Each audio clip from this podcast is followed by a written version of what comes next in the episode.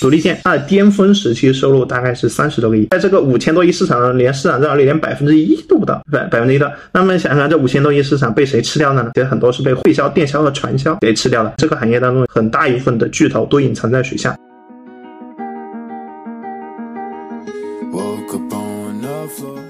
啊，比如说大家可能会经常看到一个店叫郑远源修脚店，在我的眼中，某种程度也是属于中国的养老巨头之一。啊，郑远源在全国大概有七千家直营门店，它二零二二年收入差不多有七十个亿，而这七十个亿当中，百分之七十以上是由老年人贡献的。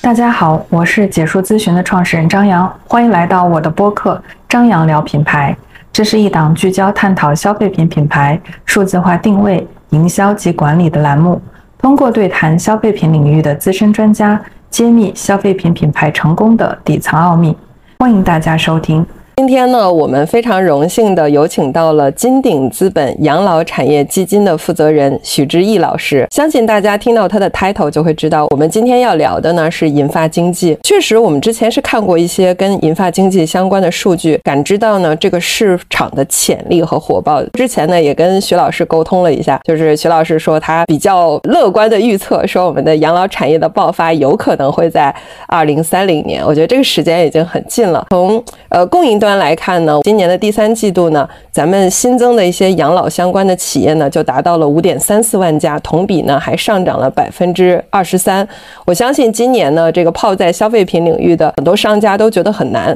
但是呢，从这个养老产业相关的这个企业的状况来看呢，似乎和其他的消费品企业呃相比呢，是另外一种场面。所以在美妆呢、食品饮料。母婴和宠物在这些年轻消费扎堆的赛道，如果你卷了好久，咱们今天呢就不妨换一个视角来体验一下这个老年人的消费市场到底有多精彩，也许呢还能帮助我们打开一些新的生意的思路。好吧，那话不多说，就有请我们今天的主角许志毅许老师来跟大家打个招呼。哎，Hello，大家好，很荣幸今天能在这里给大家做一个分享。也很感谢结束咨询以及张岩老师的邀请。今天由张岩老师来负责提问，我尽我所能会把我应该说看了养老行业这两三年来和超过一千位行业当中从业者交流过来的经验，给大家做一个毫无保留的分享。谢谢大家。嗯，徐老师实在是太谦虚了啊！因为我之前看过您的呃一份报告，上面讲的是养老行业的投资逻辑、机会和隐患，就里面可以说有非常多的从宏微观的一些洞见，可以今天拿出来跟大家分享。里面有一些可能我会问到，也有一些在我们聊的过程中延展出来的，您都可以从您的视角和理解来帮我们解读一下养老产业。那呃，也请徐老师先介绍一下您的履历背景，然后方便。我们更立体的了解您。嗯，好的，好的，也谢谢张岩老师。呃，我个人的履历其实相对来说还比较简单吧。呃，我本科呢是呃，其实就跟养老结缘了。我本科呢是毕业于中南财经政法大学，呃，然后我本科学的是保险系啊。其实某种程度上来说，呃，中国开设养老行业相关的啊高校是非常少的，更多是一些高职高专。啊，据我所知，好像明年复旦那个吴玉韶老师会开一个老年行业的硕士。但是，呃，在其实，在整个这个老年学相关的专业开设之前，中国跟老年最相关的一个应该是保险。所以我本科学的保险，其实我当时就对养老行业啊，应该说诞生了一个最初步的一个兴趣吧。呃，我记得当时我还在读书的时候，大概是二零一四五年，当时泰康之家作为中国最大的连锁养老院，在武汉做了一个。关于泰康之家武汉楚源的一个前期调研，啊，当时我就被老师派遣作为调研员之一，参参加了这个行业的，呃，这个项目的一个前期的可行性分析，那是我与养老的第一次结缘。然后我毕业之后呢，一直在从事消费行业的风险投资啊，因为说实话，养老行业的风险投资在国内属于一个非常小众的赛道，也没有那么火，所以我当时看了一直看的消费，中间大概在呃两家投资机构辗转过，还去一家比较知名的咨询公司叫埃森泽啊待过一年多。啊，后来从埃森哲出来之后呢，去了一家政府背景的一家投资机构。当时呢，我老板呢也是一直在看消费，但他觉得整个这个传统消费啊，就新消费啊，在二零二一年之后啊，随着整个这个行情的这个急转直下，已经没那么火爆了。他在找消费的下一个确定性机会是什么啊？就养老。然后当时我们基金呢，呃，其实前台的投资经理就只有我一个人，所以我老板就命令我去看养老这个赛道，我是因此和这个赛道结缘的。然后在后来两年多的时间当中呢，从二零二一年一直到现在，就花了非常多时间跟行业当中的比较多的朋友啊啊，包括从从最传统的呃老年地产、老年金融啊，到后来新锐一点的各种老年服务。呃，甚至于比较新潮的一些老年产品都交流，对这个行业有一个系统性的认知，就是也确定性的发现了这个行业未来发展的机会啊，因此就是把自己就开始在呃标榜为一个合格的养老领域的一个投资人啊，然后因此这也是我在这个行业当中就是整个呃经历的一个故事。我这三年时间应该和各行各业呃养老的各个细分赛道超过一千位的创业者有过深度的交流。啊，就基本上，呃，除了大家传统认知的，包括养老地产、养老金融，包括后面各种新锐的，啊，包括现在最新的像什么临终关怀，然后甚至于各种什么助听器、轮椅、纸尿裤，啊，然后再到呃呃各种康复设备、各种健康食品，啊，应该都有一个比较系统的了解。啊，谢谢大家。所以从这个角度，您经历了这个这个期间啊，就是我相信您在宏观的角度上一定是有一些数据，呃，来当初让您判断说从这个新消费，然后切换赛道到养老关注养老产业，您能分享一下或者分析一下，就我们目前养老产业的一些规模和增速，以及它未来的一个成长空间啊？如果从最宏观的数据角度来分析养老行业的话，我一般会从两个角度来展开。呃，一个是讲呃纵向的一个呃，一个是讲横向横向的一个同比，一个是讲纵向的这个规模。呃，先讲这个横向这个同比吧。我经常大家呃，如果提养老赛道，它本身是一个人群经济，呃，人群经济，大家要想一下，就要思考一个问题：最接近人群经济，除了养老之外，还有什么赛道？其实就是在我理解当中，一个就是宠物，一个就是母婴。呃，中国如果按照这个存量和增量啊两个角度来看的话，宠物行业呃，截止目前的最新的数据，国内的存量大概是一点一六亿，也就是猫狗宠物啊，猫狗宠物。然后增量的话，巅峰时期是二零二一年，二零二二年因为疫情原因啊，所以有所下滑。二零二一年增量大概是一千一百五十一万啊，猫狗的增量。啊，这是目前宠物行业巅峰数据，也就是说，一个一点一六亿的存量加一千一百五十一万增量的一个市场，但是呢，多少家上市公司呢？中国 A 股加美股加港股的宠物行业上市公司一共是八家。啊，一共是八家，啊，所以这是一个呃相对来说呃比一个比较大的一个市场。然后第二个和它对比的是母婴，呃，中国如果我们把零到六岁定义为一个母婴的人群的话，中国目前呃母婴的存量大概是一点呃就巅峰时期啊巅峰，因为这几年出生率下滑，巅峰时期大概是一点零一亿。啊，也是二零一二年到二零一八年差不多那段时间，然后增速的巅峰时期是二零一六年，二零一六年的出生人口是中国这最近十年来的峰值，是一千七百八十六万。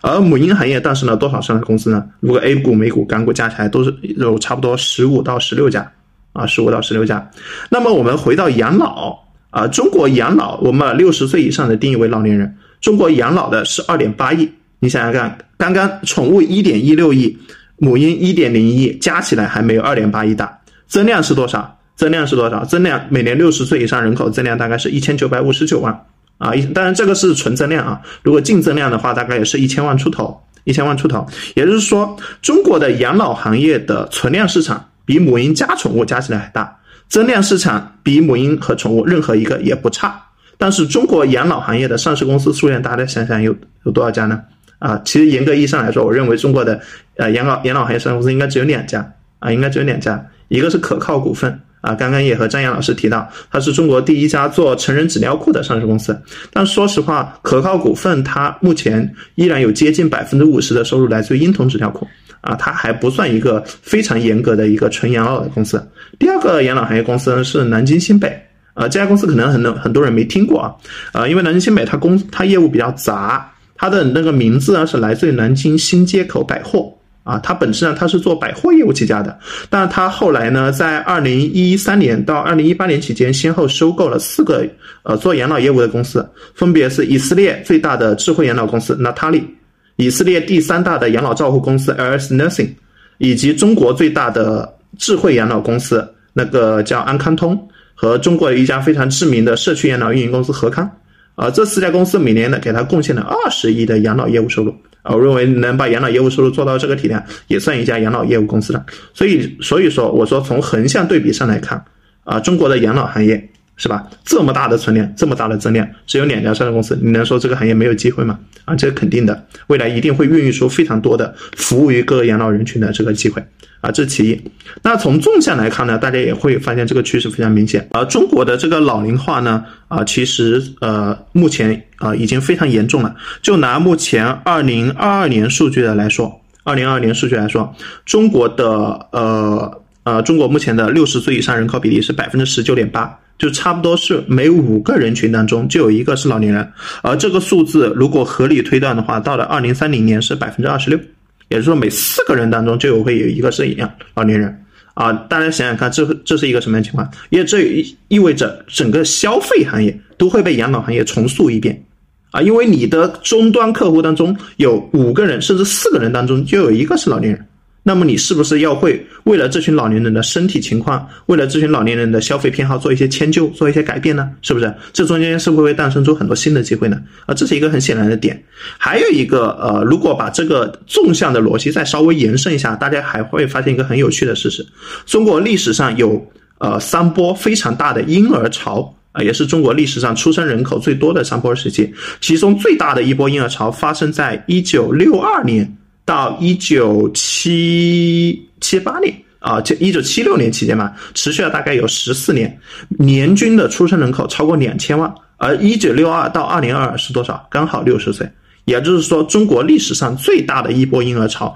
年均出生超过两千万，巅峰时期出生超过两千八百万的这群人，从一九六二年，从二零二二年开始逐渐退休，也就是说，这个群体每年会有两千万的新的增量涌进来。啊，这是一个非常大的一个增量，所以说，无论是从横向的上市公司数量对比，还是从纵向的这个行业的人口结构的变化，啊，这个行业的机会是确定无疑的，这也是我看好这个赛道的最本质的原因。您非常系统化的从横向和纵向帮我们去分析了这个养老产业它未来的这种很很好的这种红呃这个这个前景啊。那呃，但是我们现在在看啊，就是还是觉得银发经济或者是养老产业比较早期，就是所以呃，从过往然后到现在，就是整个比如说我们从两千年甚至二零一零年开始到现在，就是我们的银发经济它主要经历了哪几个阶？阶段，然后每个阶段它的特点是什么？我们立足于现在，现在发展到了一个什么样的阶段？这我也比较感兴趣。好的，呃，我我的视角可能和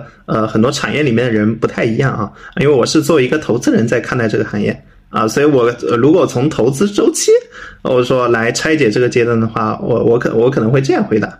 呃，这个行业的第一个阶段呢，我称之为就是应该是二零二一年之前，我认为都是第一个阶段。都是第一个阶段，因为中国的这个老龄化呀，按照 WHO 的定义啊，按照世界卫生组织的定义，呃，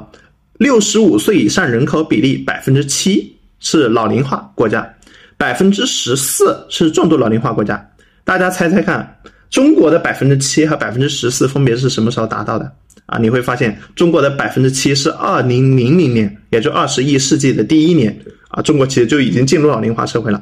而二零二一年。就已经进入重度老龄化社会了，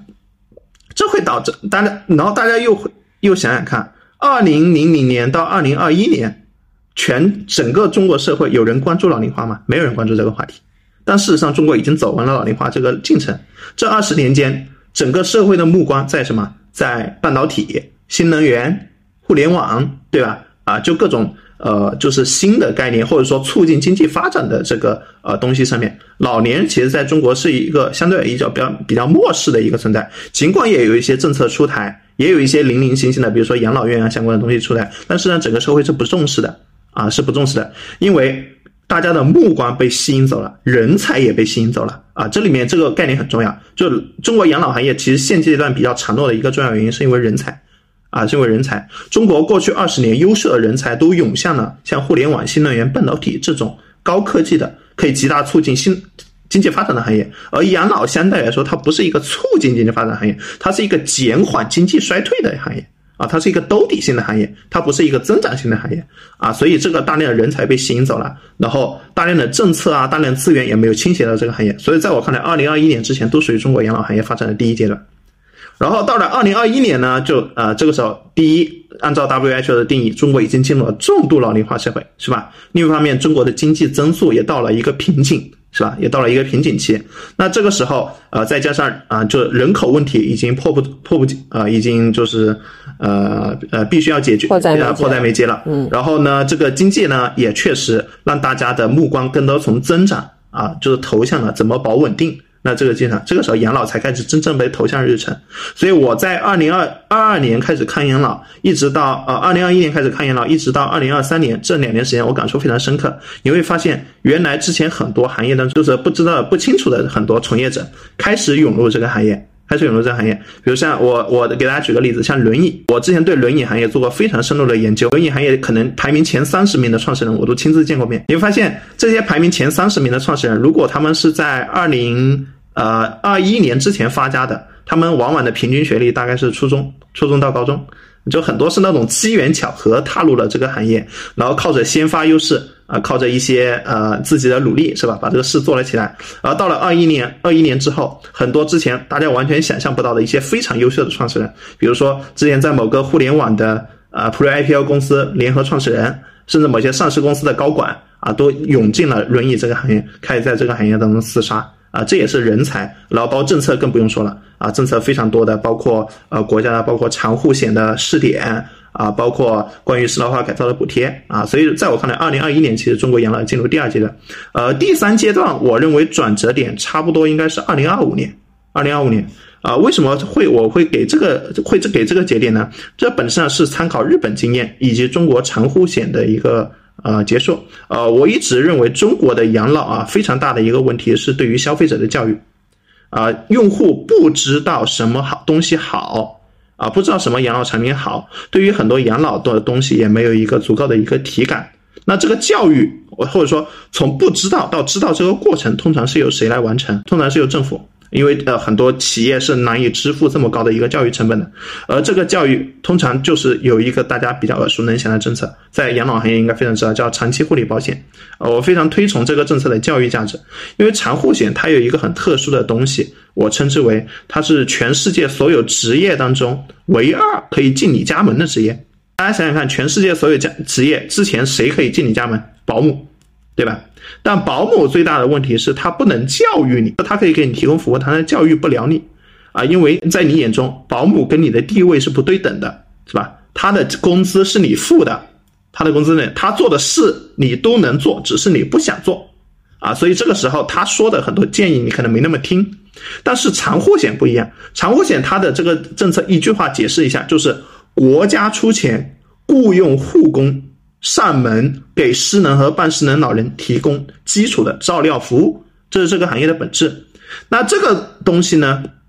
这个政策有相比于保姆，第一，它不是你出钱，它是国家出钱，你只需要出一点点钱，大钱是国家出。第二，他做的事你做不了，因为它具有一定的专业性，比如说怎么照顾失能半失能的老人啊，那这个政策就可以很好的就是解决老人的教育问题，因为他说的话你会听。而这个政策在什么时候开始在全国范围内正式全面推广呢？目前只是在部分城市推广。按照国家“十四五”规划，是在二零二五年完成全面推广。所以，我认为在整个中国的养老行业，应该在二零二五年或者说最迟二零二六年，应该会发生一个非常大的变化。实际上，这个变化在日本已经被验证过了。啊，我之前在我今年八月份的时候，专门在日本考察了啊一周的时间。啊，当当时日本那个养老行业协会的副会长跟我们说了一个很有趣的一个数据，啊，他说日本部分地区的养老产品的销售额在长护险的推广前后增加了大概五到十倍，这就是一个非常大的一个教育价值，因为之前很多优秀的养老产品没有渠道。教育用户，或者说没有不无法支付教育用户的成本，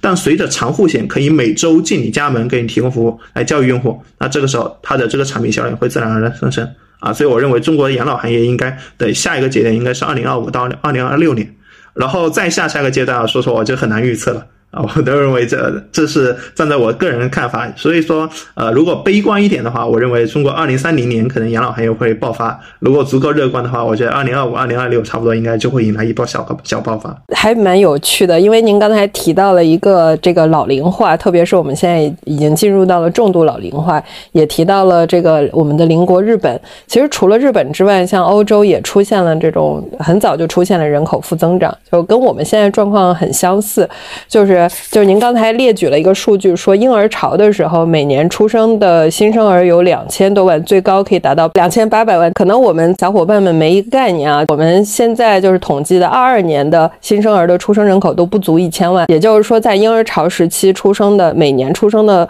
这个人口呢，是大概我们现在的两到三倍还要多。所以，呃，这一批人现在已经步入了老龄老龄化了。那我们现在跟这个邻国的日本所面临的老龄化。的问题是一样严峻的，但是呢，日本和欧洲他们进入老龄化的那个阶段呢，和我们现在阶段有点不太一样。就是我看您的报告里面提到了一个词，叫做呃，这个先富后老，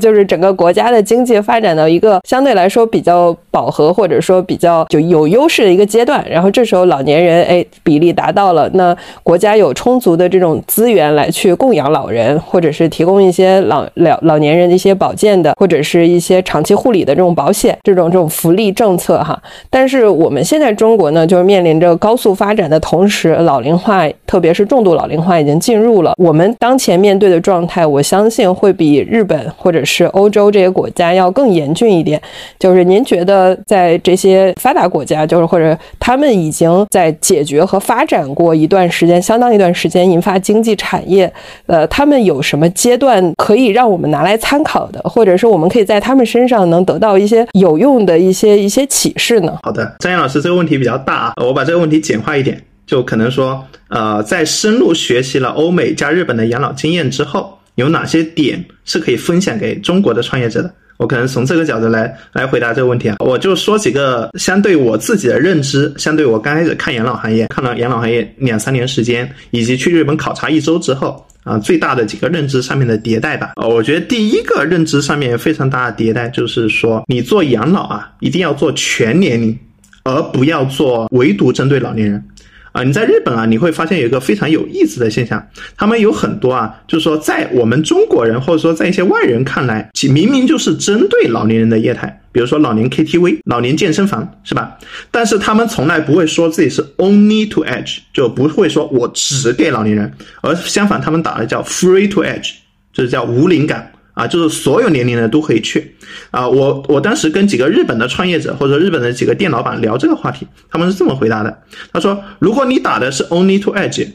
固然那些老年人会更愿意来你的这个店里消费，但是同时年轻人就会排斥来你这里消费，就尽管老龄化在日本的已经非常严重了，消费的主力就是老年人，但是你也不要因此拒绝其他的人，而且老年人本身也是一个喜欢热闹、喜欢社交的。所以你更多应该打的是叫 free to age，我欢迎我欢迎的所有人，同时我会告诉老年人，就就算你的身体不方便，你的腿脚不灵便，你在我们店里依然可以享受到啊非常好的服务啊，年轻人也不要因此害怕，我们向所有人都欢迎，只不过我们可以把老年人也服务的很好。我所以我就很多时候我就说，这这是我非常大一个认知迭代，我也是说建议说中国的这些呃朋友啊，你们可以打自己是老年化概念啊没问题，但是。啊，不要因此拒绝年轻人，因为老年人他只是呃，毕竟是人群的一个子集，他不是全部啊。这是我看到的一个认知上面一个迭代啊。啊，第二个呢，就是说，呃，老年人尽管身体上面有各种各样的问题，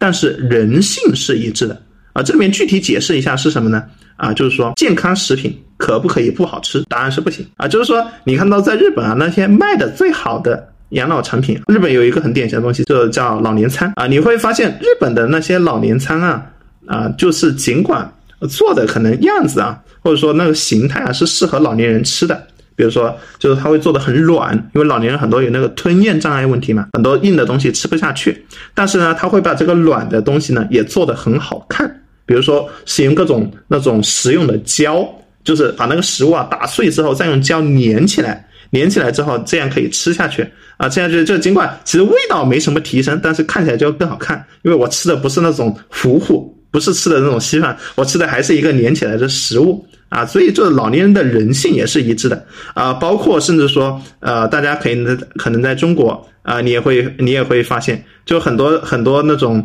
啊，比如说人参吧，人参啊，其实在中国你会发现，药食同源当中呼声最高的食物就是人参，但是你会发现人参类的食物往往复购率最差，就尽管大家都知道它好，但是人参呢，它那人参味是真的难吃。大部分人是受不了，所以别看大家就是说口口中就是说的啊多么多么多么的好，但其实最后还是会身体非常正直的，不会选择去复购它。而相反，像枸杞啊，像枸杞啊，像那个。阿胶啊，这种东西可能它从营养成分上面反而没有人参有营养，那它如果你跟那些头部的品牌聊过，你会发现他们的复购率反而比人参要高得多。所以你要做品牌的话，其实我就更建议你去做一些好吃的啊。那当然你啊，当然你是如果你是单纯只是卖货一锤子买卖那当我没说，对吧？啊，所以老年人就你尽管你做的可能一些针对老年人现在的东西，但你要做的符合人性啊，包括轮椅。啊，轮椅老年人真的喜真的喜欢那种非常老气横秋的那种老式轮椅吗？不是啊，像那个现在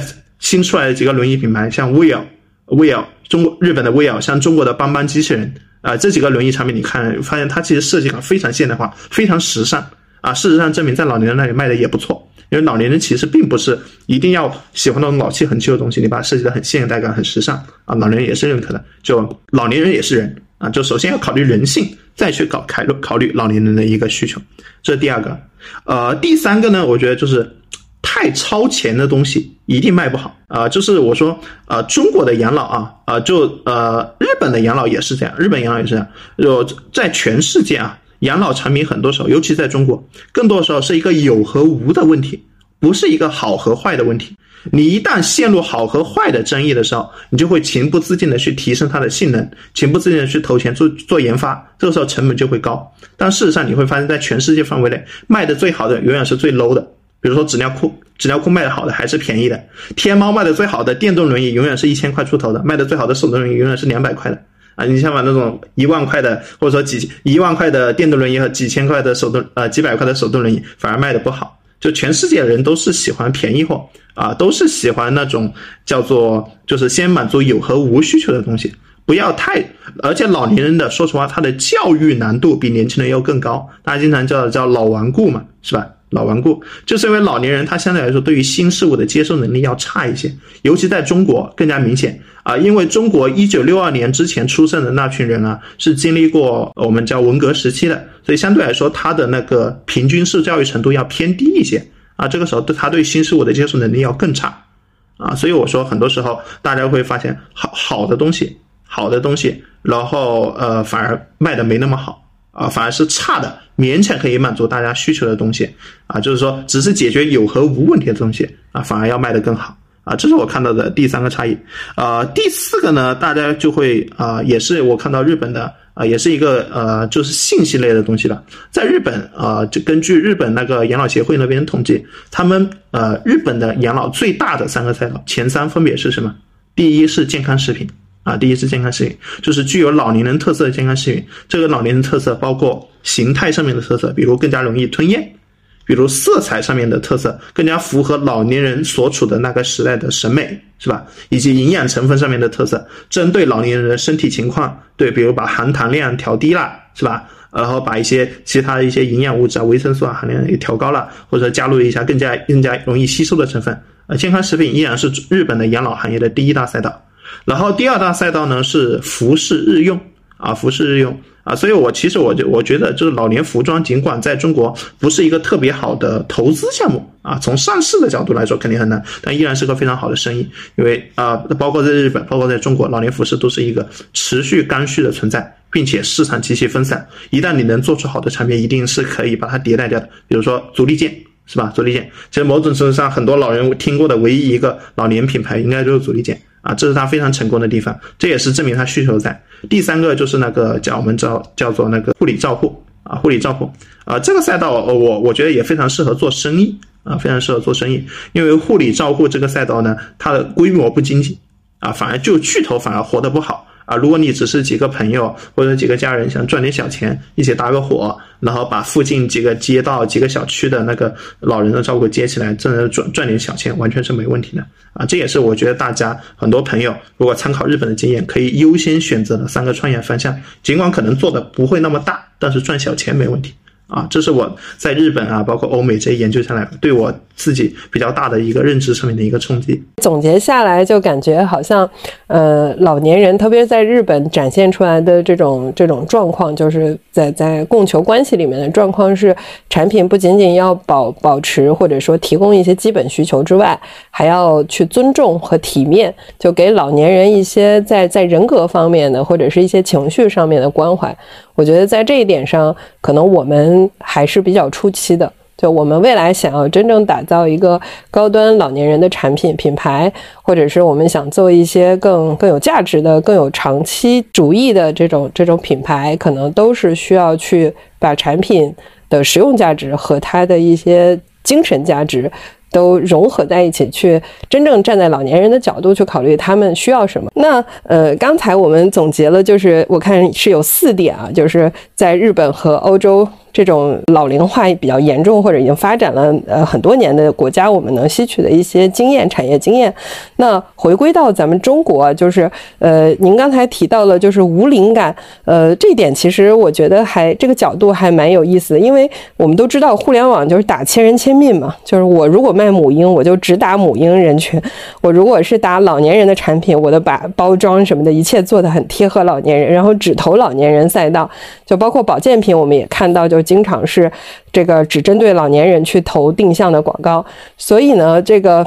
我我比较关心的是，呃，在比如说在互联网上或者在线下吧，就是我们一直在谈论的银发族群，他们到底是一些怎么样的群体？我们除了就是对他的年龄有一些这个。呃，怎么说呢？就是约定哈，多少岁到多少岁算是步入老龄化了啊？然后除了年龄之外，有没有一些地域的特征啊、经济状况的特征、消费习惯和偏好的一些的特征，就是方便我们对呃银发经济的这个群体，包括当前中国的银发经济的核心群体，有一个更立体的了解。嗯，好的。呃，我从三个角度来回答一下张岩老师的这个问题吧。呃，第一啊，也是张岩老师其实犯了我之前看养老行业一个很严重的错误，就是你一定不能不能用年龄这个标签来就是来定义老年人，因为你会发现，呃，很多老年人六十岁跟七十岁，七十岁跟八十岁，如果他身体健康的话，他的需求，他日常的需求和标签其实是没有什么变化的。呃，我所以，我从呃第一个角度，如果我来跟老年人分个类，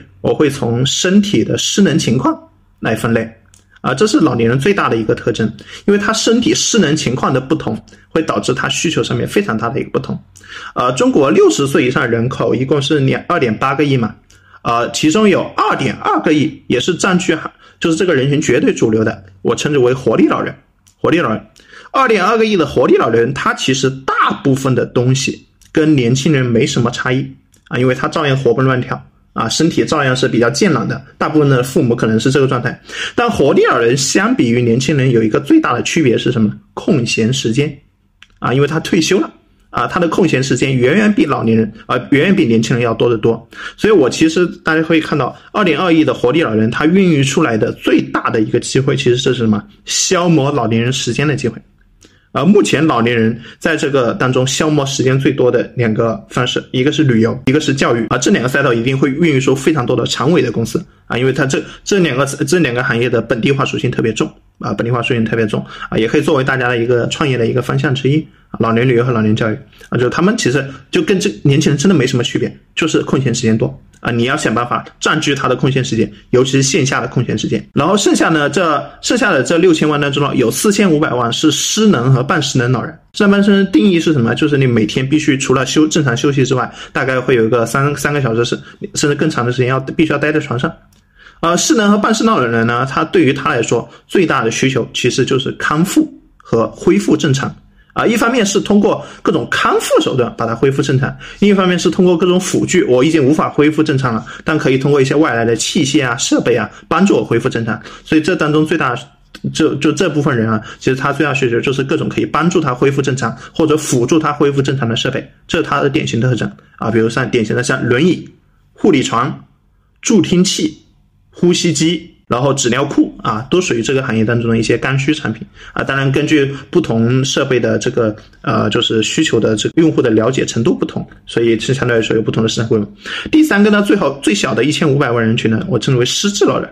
啊。失智老人呢，就是那种啊，就是因为各种问题，包比如阿尔茨海默，是吧？或者说因为车祸啊等不同的原因，直接变成植物人了啊！这群人基本上二十四小时瘫在床上啊。失智老人，说实话，这个群体我了解不多啊，然后因为他相对来说比较闭塞啊。这个对于这群人来说，最大的需求一个是得到长期的、合理的、专业的照护啊，照护。还有一个比较潜在的需求呢，我称之为就是早筛啊，早筛。因为失智老人最大的成因就是阿尔茨海默症。啊，阿尔茨海默症，就他可能身体是正常的，但已经没有认知能力了。所以现在说说实话，就是认知症早筛啊，不管是通过器械手段早筛，呃，各种图表来早筛，甚至通过药物来做一些预防啊，这也是一个非常大的一个潜在赛道。所以这是我对老年人分类的第一个角度，就是从他的身体的失能程度来分类啊，这可能会导致非常大的这三个人群当中啊一个非常大的一个需求的差异。呃，第二个分类呢，我觉得就是从。啊，线呃线下了，从线下的来分类，呃线下老年人分类呢，我觉得有一个非常大的一个词可以给大家讲，叫圈层化，它的圈层化属性非常明显，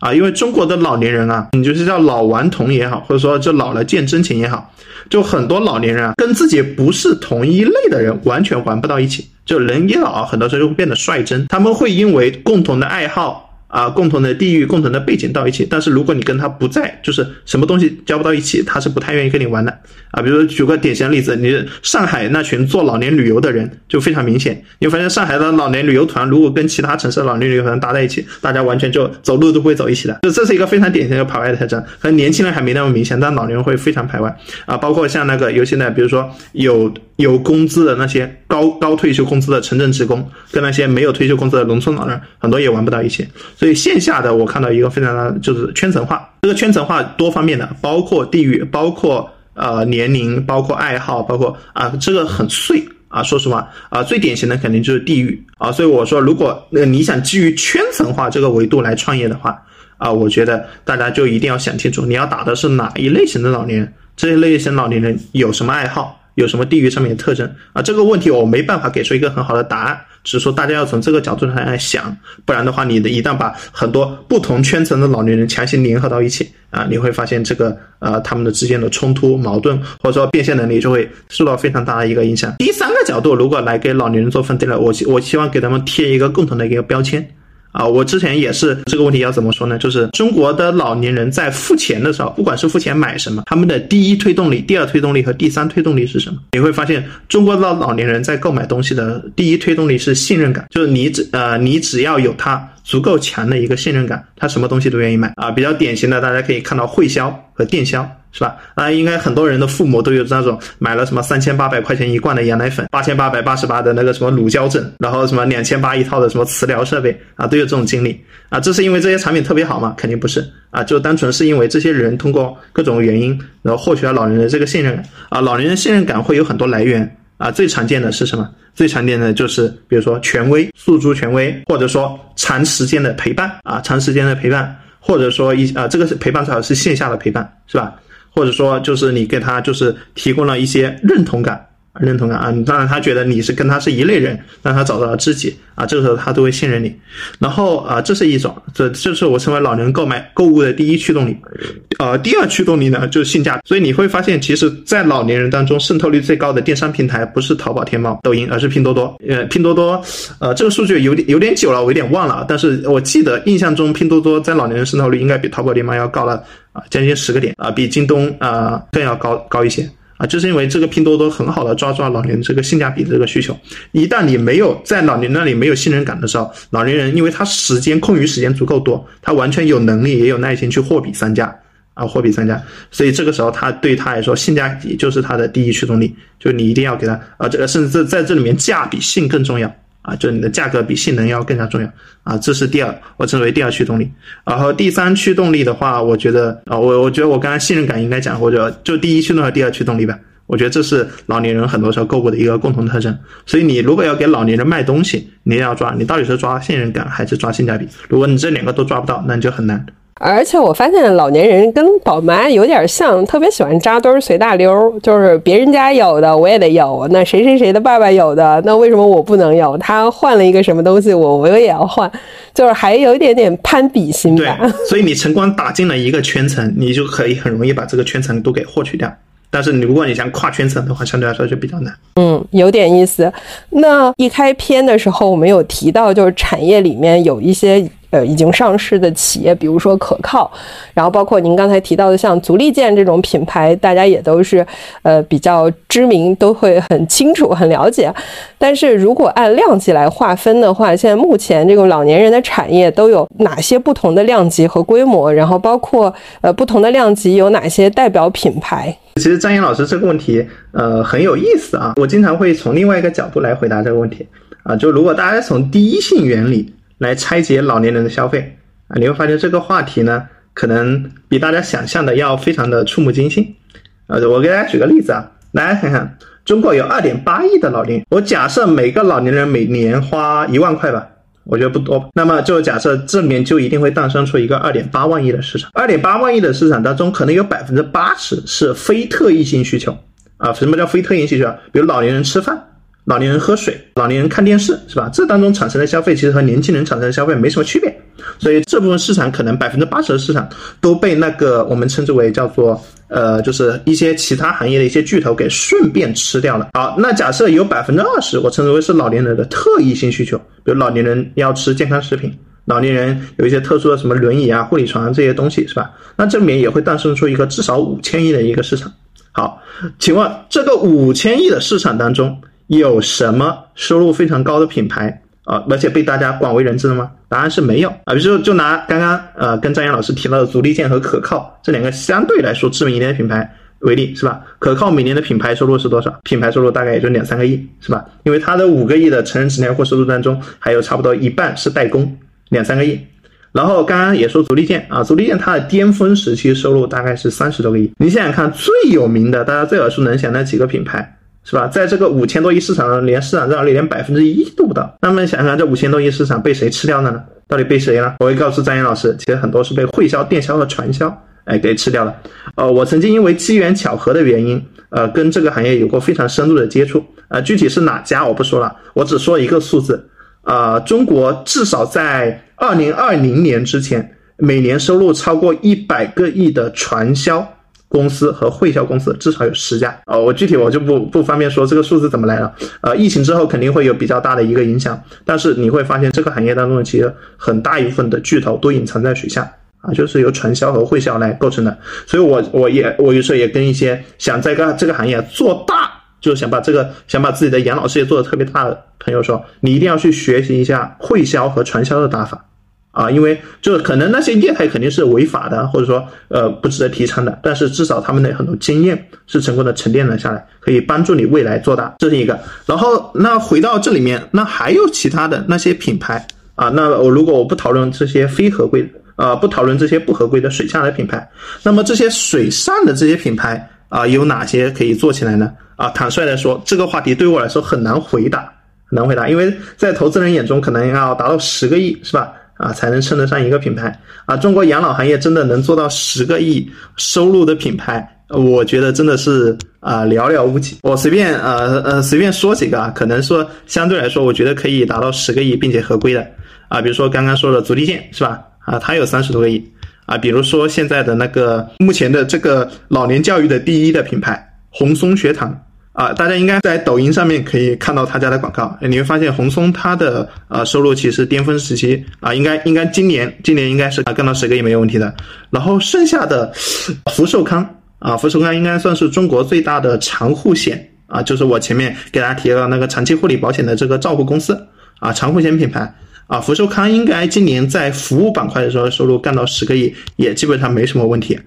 然后剩下的你觉得还有谁可以稳稳的拿到十个亿呢？我觉得这个时候这个问题就要好好的讨论了。啊，然然后我我再给大家就是再举几个例子啊，可能方便理解啊，就拿几个呃养老行业非常大的刚需品类刚需品类来说吧，比如说助听器。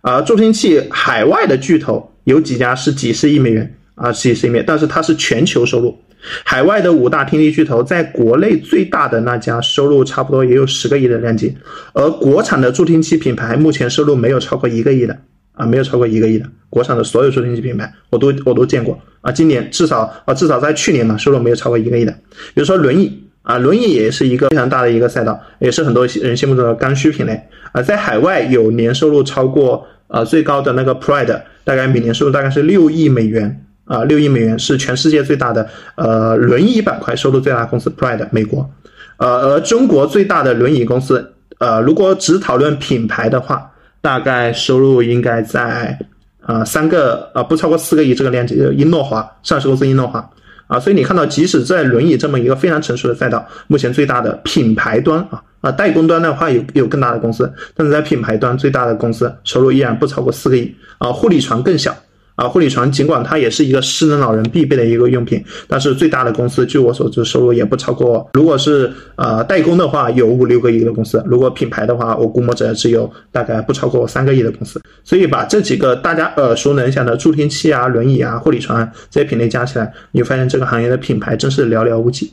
啊，寥寥无几。所以这其实这个某种上这也引申出来一个我对这个行业看好的另外一个逻辑。因为你会发现，在日本啊，就是能做到非常大体量的养老品牌，那可太多了啊。比如说老年旅游，是吧？我刚刚都没有提哦，对啊，老年旅游，中国其实压根没有特别大的老年旅游公司，最大的退休俱乐部啊，今年可能呃可以做到大几个亿，甚至十个亿的体量嘛。而日本那个 Club Tourism，它巅峰时期可以是做到一点一百零五亿收入啊，一百零五亿人民币收入的老年旅游公司，是吧？啊，包括我刚刚说轮椅，轮椅海外是有六亿美元收入的巨头的，甚至是当年英维凯。呃，在欧洲有一个公司叫英威 Care 啊，英威克当年巅峰时期，他做老年辅具干到了十八亿美元的收入。呃，中国哪有做做到做到一亿美元收入以上的老年辅具公司呢？所以我也非常看好中国的这个机会，因为中国这个老年人人口更多，消费能力在未来也不差。那既然海外已经出现了这么多的老年行业的，不管是老年旅游啊、老年教育啊，还呃呃老年辅具啊行业的巨头，那中国为什么不能出现呢？中国的公司还这么小，对吧？啊，所以这也是我看好这个行业的一个原因之一。刚才说到那么多品类，就是特别是在海外有一些品牌已经做到头部了，甚至达到六个亿、十几个亿美元的这个营收。那会不会是因为它覆盖的是全球的老人？就这个品牌，它只要跟这个老年人需要用的一些产品挂钩，比如轮椅、助听器等等，它本身覆盖的全球市场它更广泛呢？还是说，嗯，哪怕我们扎根在中国，只用中国本土的这个需求？端，我们就能够解决做出一个超十个亿的这样的一个品牌。呃，我觉得这个问题可以从两方面回答。一方面从人口数量上来说，你想想看，大家想想看，日本的六十五岁以上的人口大概是，呃，我没记错的话，好像是不到两千万吧。中国的六十五岁以上人口有呃两个多亿。对，事实上就是这个差距就意味着中国肯定是可以诞生出足够大，即使是单一市场也都可以诞生出足够大的一个养老公司的。你看日本的 Club Tourism 都能做一百零五亿，为什么中国老人旅游不能出这么级别的公司呢？对吧？包括日本的长护险长护险巨头叫日医血管，日医血管也基本上大部分收入都在日本。日本的日医血管巅峰时期啊，收入我记得是一百六十亿美元，而中国目前最大长护险公司福寿康今年才差不多十个亿的收入，是吧？这是一个非常大的一个差距，十几倍啊，是吧？都是做单一市场啊，中国的老六十五岁的人口人数还是人家十倍，是吧？为什么不能出呢？这其一，其二的话，我觉得就是中国的供应链是有非常大的优势的。养老很多时候真的还不会涉及到非常大的什么什么重工业啊，或者高精尖的东西，更多时候就是轻工业。你觉得全世界还有成本，或者说在质量和效率控制上面比中国轻工业成本更低的国家吗？肯定不存在。那其实你会发现，呃，中国其实做的最好的，或者说单纯收入体验上面最大的轮椅公司、护理床公司，他们做的主要收入其实就来自于出口。啊，来自于出口，你完全中国完全可以靠着自己的供应链优势，在全世界范围内攻城略地，我觉得这是没有问题的。所以刚刚张岩老师说的这个问题，就我就觉得，第一，中国的单一市场足以支撑出长城巨头；第二，中国的出海未来也有非常大的一个想象空间。明白，呃，这样结合刚才开篇您提到的一个老年人产业是一个有和无的选择，那这样海外的一些进口品牌，它其实创造了有这个品类，然后我们国货就可以基于我们的供应链优势，提供一个这个在油里面的性价比的这样的一个产品产品的这样这样这样的一个平替吧。刚才我们一直聊的就是，我看我们聊到了品类，也聊到了品牌啊。那个我我们想聚焦一下渠道。那在渠道身上，就是目前银发族群都有哪些核心的渠道？那特别是经过三年的口罩问题之后，咱们的电商现在在银发经济当中扮演着一个什么样的角色呢？我先我先回答第二个问题吧，相对来说更简单一点。呃，对，这也是我特对很多二零二二年之后进入这个行业的一个朋友的一个建议啊。现在应该确实应该抓住电商的一个机会啊。这里面有一句调侃的，就是说，呃，中国的呃疫情三年啊，对老年人。或者说，对养老行业最大的优势、最大的好处是什么？强制的提升了中国整个老年人群的入网率和入网深度。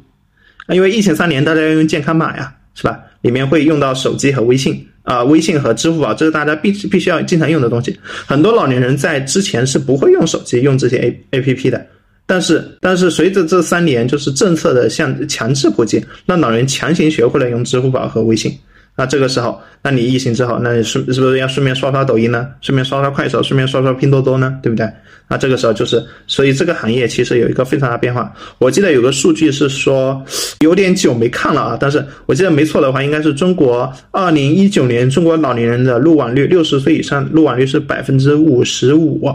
然后二零二三、二零二二年年底这个数据大概是百分之八十。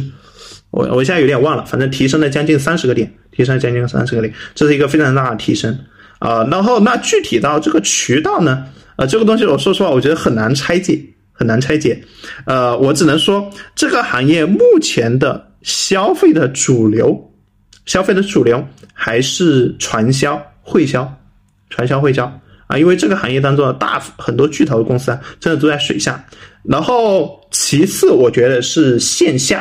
线下，但是本地化的线下，呃，我给大家说几个非常有意思的数据啊，帮助大家就是理解这个线下这个力量啊。比如说，大家可能会经常看到一个店叫郑远源修脚店啊，我知道很多朋友关注过。呃，郑远源修脚店在我在我的眼中，某种程度也是中属于中国的养老巨头之一。啊，郑远源在全国大概有七千家直营门店，它二零二二年收入差不多有七十个亿啊，七十个亿。而而这七十个亿当中，百分之七十以上是由老年人贡献的啊？为什么？因为老年人啊，他一方面他往往那个腰啊弯不下去，弯不下去，这就是腰椎有问题啊。所以我第二个，老年人的指甲经常是板结的，需要修。啊，所以你看到淘宝上面有个有个电器卖的特别好，叫电动修脚机啊，基本上是老年人在买，因为老年人自己弯腰啊，不管是洗脚也好，剪指甲都不方便，所以很多修脚对于老年人来说是一个硬性需求。所以你看到正源修脚店，它去年七十亿的收入，大部分啊百分之三分之二以上吧，是由老年人贡献的，而也某种也属于中国养老行业的一个巨头之一啊。此外的话，还有很多大家不知道在社区当中关注过没有？很多社区里面都有那种什么艾灸馆、艾灸馆、理疗馆、养生馆。啊，其实大部分消费都是老年人，所以在我看来，很多老年人这个消费啊，就发生在以社区门店为枢纽的这个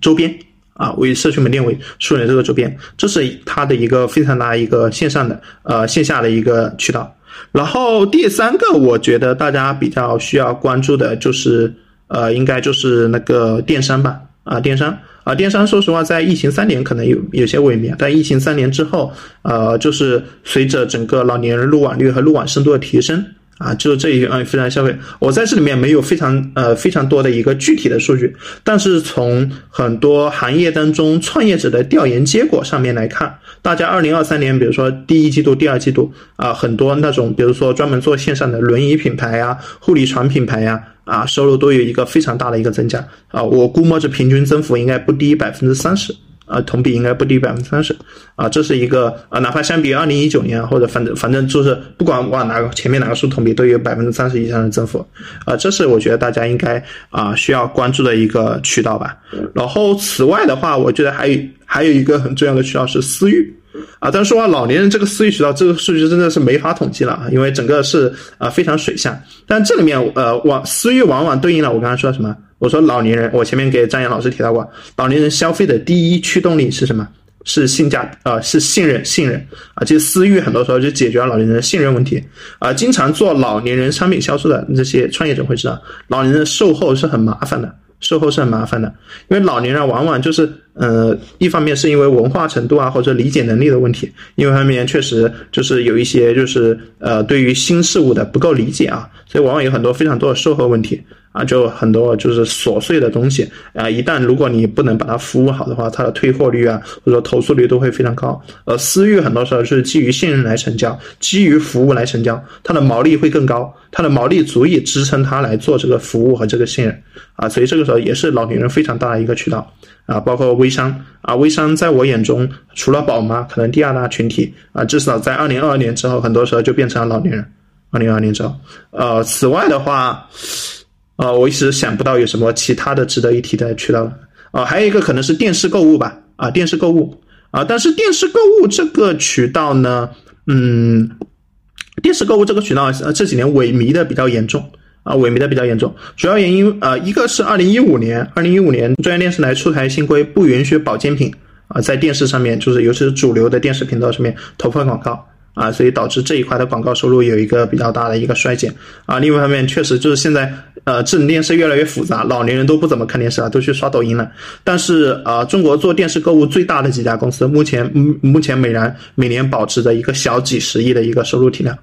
小几十亿的收入体验啊。所以说啊，这个赛道就尽管没那么呃大，但是确实也一直还处于一个呃不错的一个呃境地。不错一个境地，然后剩下的我觉得还有几个相对来说比较新锐的渠道，可能没那么大，但是我觉得现在增速是比较快的啊。第一个是我刚刚说的长户险啊，长护险，这其实是一个呃比较有意思的一个渠道吧。我刚刚说长护险是全世界所有职业当中唯二可以进你家门的职业，对吧？它唯二进你家门，他们就可以教育你，教育你，自然就可以卖东西给你啊。事实上，我看到现在很多长护险公司都开始兼职卖货。啊，至少有一部分公司，呃，我看到的他们的做的是非常不错的，可以把一些东西成功的给卖出去。我觉得这是一个比较值得关注的一个渠道。第二个，我看到的是很多银行和保险公司的，比如说高端保险和那个私人银行部，啊，私人银行部很多的就是就是很多私人银行的客户啊和一些高端保险的客户，现在年龄也在不断的偏大。啊，变大，呃，很多时候他们的客户经理也好啊，还是说，呃，这个银行和保险公司公司自己啊，都会给这些老年人会员提供一些礼物啊，提供一些呃东西，这个时候也会呃产生一些就是比较有特异性的需求。据我所知，有一些公司靠着自己的关系啊，搞进了这些渠道，也取得了非常不错的一个收入增长。啊，剩下的呃一时半会能能想到的就是这么些了。在我看来，已经很丰富了。就是这渠道，我感觉就是有传统的，有新锐的，然后也有这种，呃，在水下的，还蛮完整的。那那呃，从投资人的角度，我还蛮感兴趣的。您觉得，呃，就是呃，中小企业或者创业型的公司，如果大家比较看好银发经济这个赛道，有哪些那个产品和服务是有缺口的，就是值得企业去这个去布局和补齐的？我觉得从呃。两个方面来说，第一，呃，做生意；第二是做上市啊。因为做在投资人眼中，其实无非就是这两种。呃，做生意的话，我建议有呃两个赛道，我觉得大家可以考虑。呃，第一个是势能护理啊，就堆人，就堆服务堆人。这个赛道呢，一方面啊，我为什么看好这个赛道？第一，它绝对刚需，是吧？中国毕竟有四千五百万的失能和半失能老人，而中国的护工数量是客观严严重不足的，所以你只要能提供这块服务，基本上不用担心找不到用户。第二呢，你不需要担心支付的问题，呃，因为很多很多时候大家就担心老年人不付钱嘛，对吧？或者说没有意愿付钱，而智能护理呢，很多时候是由政府，政府有长护险，是由政府来兜底付费的，政府愿意付这个钱，因为政府付这个钱呢，可以降低医保的支出。啊，政府是愿意非常愿意，就呃，之前你看过外国，包括中国的一些统计数据，就是接受长护险护理的老人，比起不接受长护险护理的老人，他的平均医保支出会下降百分之三十一，啊，所以就对于政府来说，你把这个钱花了，就花在长护险上，它医保支出上呃就降低了，这个大账是算得过来的。然后第三呢，它服务周期还算长啊，基本上也要也要奔着一两年。啊，就是个随着这个，就是现在护理能力和国家这个照照顾程程度的增加啊，这个现在服务周期还更长啊，也不是那种一锤子买卖，是吧？第四，我提过，这个是个全世界所有职业当中唯二可以提供上门的，就上门就可以获取信任。这个信任不仅是那个被照顾的老人信任，还有被照顾的那个老人家庭的信任。有了信任，你就可以做很多事，比如说你可以给他卖其他的东西，是吧？啊，所以而且这个行业还有一个很重要的特点，什么？规模不经济。是吧？服务业都这样，人一多就需要管，一管成本就高，所以反而巨头啊，巨头很难把这个市场吃掉。所以你在日本你可以看到很多很多小型的服务公司反而活得很好，然后大型的，你像那个我刚才说日本最大那个老龄照顾公司叫日医学馆，一百六十亿收入，一百六十亿多收入多少利润？两三个亿利润。啊，利润率低的吓人啊，对吧？因为巨头反而不赚钱，那这个时候你作为你自己做一些小生意，反而可以在这个行业当中活得比较滋润啊。所以这时候，如果你是做生意的话，我觉得这是第一个我比较推荐的一个行业。第二个是老年旅游和老年教育啊，这个其实我刚刚也提到，一方面它是中国二点二亿活力老人的一个主要的一个消遣方式，是吧？二点二亿活力老人跟年轻人最大区别就是时间多啊，是吧？中国的这群目前的这群活力老人，他们的文化程度相对来说是比较低的，很多时候你给他提供一些比较复杂的娱乐方式，他接受不了，他不会。但是旅游、旅游和被教育是没有门槛的，所以这其实是一个非常大的一个赛道。第二，这个赛道真的足够大，二点二亿老人啊，二点二亿老人，这这这其实就是正对应了这二点二亿最大的一个需求。你每人每年花个一千块钱是吧？啊，这都是一个几千亿的一个市场啊，这个市场非常大。第三呢，也是。路网率和路网深度，路网率和路网深度提供，就是在疫情后啊，有一个非常大的一个提升，所以这个行业现在增速也非常快。啊，第四个就是我说这个行业的用户粘性也非常高，因为旅游和教育是非天然的可以提升老人信任感的一个手段，有了信任感，你就可以做很多事。还有第五个，我觉得这个行业也是规模不经济啊，服务业都这样。是吧？所以你也不用担心这个行业出现什么一统江湖的巨头把这些小玩家全部杀掉。这个行业的尾巴一定非常长。所以你做小生意，我觉得就是做护理或者做老年旅游、老年教育，这绝对是非常大的，就非常大的两个市场。好，那如果啊这个问题啊，我不想做生意，我想做上市公司，是吧？我要做大，我要飞黄腾达，是吧？那就得考虑规模。考虑规模，那这个时候我也有三个赛道可以，三个赛道可以推荐给大家。啊，第一个我觉得就是健康食品。健康食品，但是一定是具有老年人特色的健康食品啊！不要做那种普通的，你去跟汤臣倍健啊这种去打，那肯定没什么希望的，对吧？呃，因为我为什么推荐健康食品这个赛道？第一，它是日本最大的养老赛道，日本的养老赛道最大就是健康食品，是吧？这是已经被客观验证过的，这个市场绝对足够大。第二呢，老年人往往有一个非常大的问题，像慢病，对吧？高血压、高血糖、高血脂，是吧？糖尿病啊等一系列问题。而健营养健康是治疗慢病的一个最终的，也是最佳的一个解决方案，啊，这是在科学上面可以验证的。通过合适的一个营养补充，可以很好的，我中国也讲究食疗嘛，对吧？啊，这很很多时候可以解决这个问题。啊，第三呢，目前国家也在非常大力的推动这个，就是说包括像临床营养科、临床营养科的建设。很多一直很多之前的那些老年人，他们信的是保健品，但保健品这个东西功效是存疑的。但是如果健康食品能够在这个真正的功效上面啊有一些迭代啊，这个时候是呃对这个行业是非常呃会有非常大有利的。国家现在也在通过临床营养科这种专业级的渠道啊，在完成对用户的教育。第四个，这个行业的黑五类产品是万千亿级的几千亿的市场。啊，是吧？保健品啊，中国的保健品大部分就是通过会销和传销在售卖，这是一个几千亿的市场。如果你通能通过一些好的合规的产品把这个行业迭代掉，啊，这那么那么这个迭代出来的市场就是一个几百亿的市场。第五个，我觉得还有一个理由是什么？这个行业的渠道和传统的渠道非常迥异，非常迥异。传统的这些健康食品的渠道主要是什么？主要是药店。是吧？主要是药店啊，以及，但是老年人很多是相对来说，其实他除了在药店之外，他还会在私域、在电商、在线下，是吧？在社区当中进行消费啊，所以它的渠道某种程度上没有被巨头占领啊，所以这个赛道我认为是机会比较大的。然后第二个，如如果适合上业上市的一个赛道，我认为是效率工具啊，效率工具，呃，我认为是刚刚我针对说这种失能护理的一个补充啊，因为失能护理呢，它毕竟是要堆人的，但是一方面。人工成本越来越高，对吧？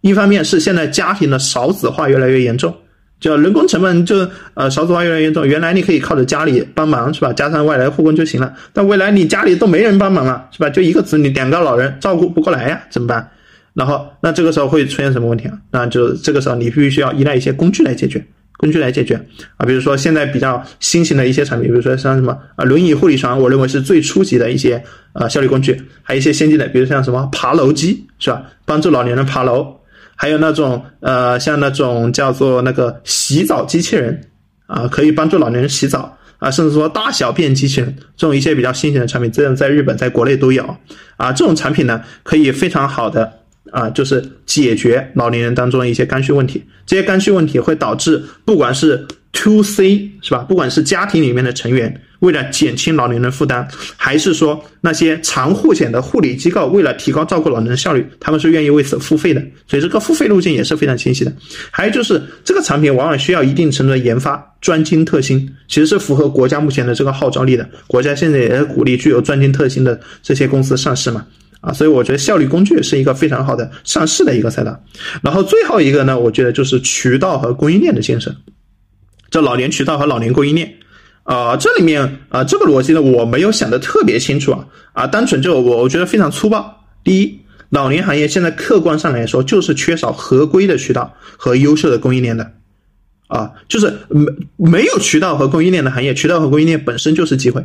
本身就是机会。难道老年人，中国的老年人未来十年、二十年甚至一百年都会在那些会销、电销、传销这些渠道当中购物吗？肯定不是，是吧？肯定会需要一些合规的渠道把它迭代掉。对吧？然后中国老年人一直会停留在产品有和无的东西上面，肯定需要一些更优秀的产品啊。所以长期来看，优秀的渠道供应链一定是有机会。然后第二呢，是这个行业它会伴随着行业自然成长，这个行业会自然成熟，自然成熟会会，所以就是它是一个增长性非常确定性行业。第三呢，这个东西的退出路径也非常清晰，并购并购很多上市公司是吧？尤其是做消费行业的上市公司，随着它中国老龄化程度的不断增加。它以，比如他之前做的是年轻人的消费品，他未来是吧，老龄化程度达到百分之二十三十、四十甚至更高，是吧？那他要转型成为老年人，那他自己，我之前做的是年轻人产业，我做不了老年人怎么办？那这个时候，对于这些上市公司来说，并购一个优秀的老年人渠道或者一些老年供应链，就个非常优秀的选择。所以，对于某种程度，它的上市路径也非常清晰。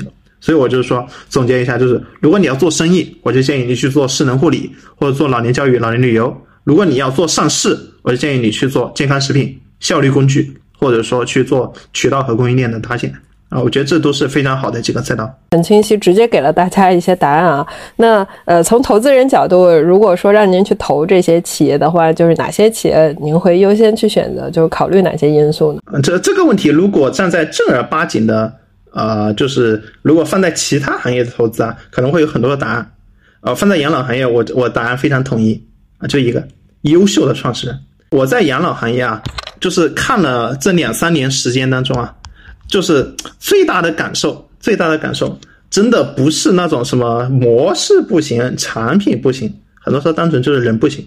我刚刚也跟张岩老师讲过，中国过去二十多年，对于养老行业的，就是中国养老行业发展第一阶段，二零二零年到二零零零年到二零二一年，中国的整个养老行业的发展是一个末世的阶段。当时优秀的人才全都往什么新能源、半导体、互联网这些行业跑了，没有人来干养老，所以你会发现中国早一批的干养老的创始人都很 low，都很 low，就很多对于不管是对于新事物的接受能力啊，还是对于呃各种新玩法啊，呃你会发现，比如说很多老年电商品牌，他们甚至不会玩抖音。是吧？他们，我我之前聊过很多具体具体哪个行业我就不说了。我当时我跟这个行业当中前五名甚至前十名的创始人都聊过。我问他们，你们在电商上面主要获客的渠道是什么？啊，是什么内容营销吗？短视频吗？小红书吗？不是，天猫直通车，这是他们唯一获客的方式。就除了天猫直通车，其他其他渠道其他渠道都不怎么会玩。我说这 low 成这个样子，所以这个行业当中，所以我觉得其实非常大的问题就是那个就是没有和没有优秀的人才。没优秀人才，但是然后但是呢，呃，那然后所以凡是在这个行业愿意在这个行业当中有信仰，并且愿意进来的优秀人才，我觉得都是啊非常值得啊鼓励和表扬的。但是也不是说你具体的有一些就是你优你足够优秀，你就能在这个行业干得好啊，那倒也不是。我觉得这如果要是给这个优秀人才啊加一个限定词的话，我觉得就还是需要有一点信仰。啊，需要有一点信仰。其实我也见过有一些优秀的人才来到养老行业来创业，但是往往就是干了一段时间啊就跑了。为什么？因为养老行业真的很慢，真的很难，真的很慢。因为这个行业的各种的消费的要素，不管是渠道的建设、供应链的建设、政策，还有消费的认知，都是不完善的。你需要很多的困难去克服。如果你在这个行业没有恒心、没有定力，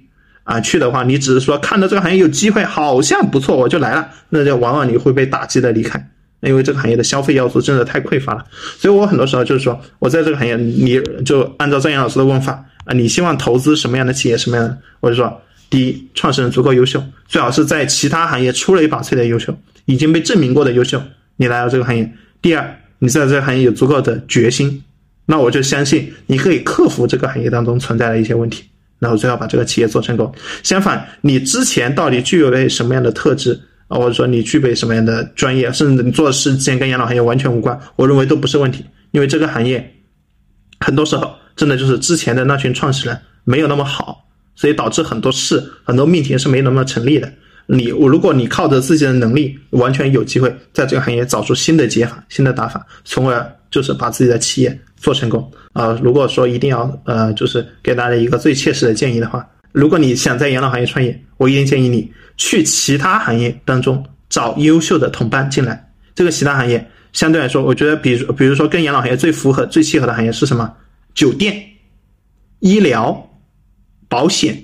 啊，是吧？这些行业其实相对来说之前就跟养养老用户就是打交道比较多，比如健康食品啊这种啊，这这第一找优秀的同伴进来，第二。一定要把他这个信念一定要树立好，足够坚定，这样才可以在这个行业就是获取到最长期的，也是最大的一个收获。就是很很高维度的一个总结啊，就是一个产业想要发展，它确实需要核心的驱动力就是人才。呃，比如说像电商行业，或者我们现在感觉到就是发展到特别内卷的美妆行业，它其实都有一个人才引进的这么一个阶段。但是能驱动人才进入到这个行业的大前提也是资本嘛，就是大家都是需要闻到这种呃资本的这种味道，然后才会扎堆到这儿，然后投入进来。呃，如果说在国家没有这种扶持，然后再加上投资人、呃投资机构没有重点关注这个赛道的时候，那确确实实创始人是需要带点信仰的，就带点对于未来的这种、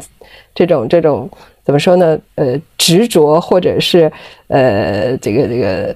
呃一些一些比较乐观的期冀，他才能坚持的走下去。是的，好的，好的。时间我觉得过得特别快，就跟您这聊着聊着，计划是聊一个小时，现在已经快一个半小时了。那所以这个很开心，今天跟徐老师这边学到了很多这个跟银发经济相关的一些呃系统化的知识，然后包括了解了很多数据，对这个产业呢就不再是一个门外汉了，就开始已经有了一些系统化的了解。那以上就是今天的内容了，我们一起感谢一下徐老师。好的，也谢谢张岩老师，谢谢，也谢谢大家的陪伴。那今天就到这儿了，好，再见，再见，拜拜。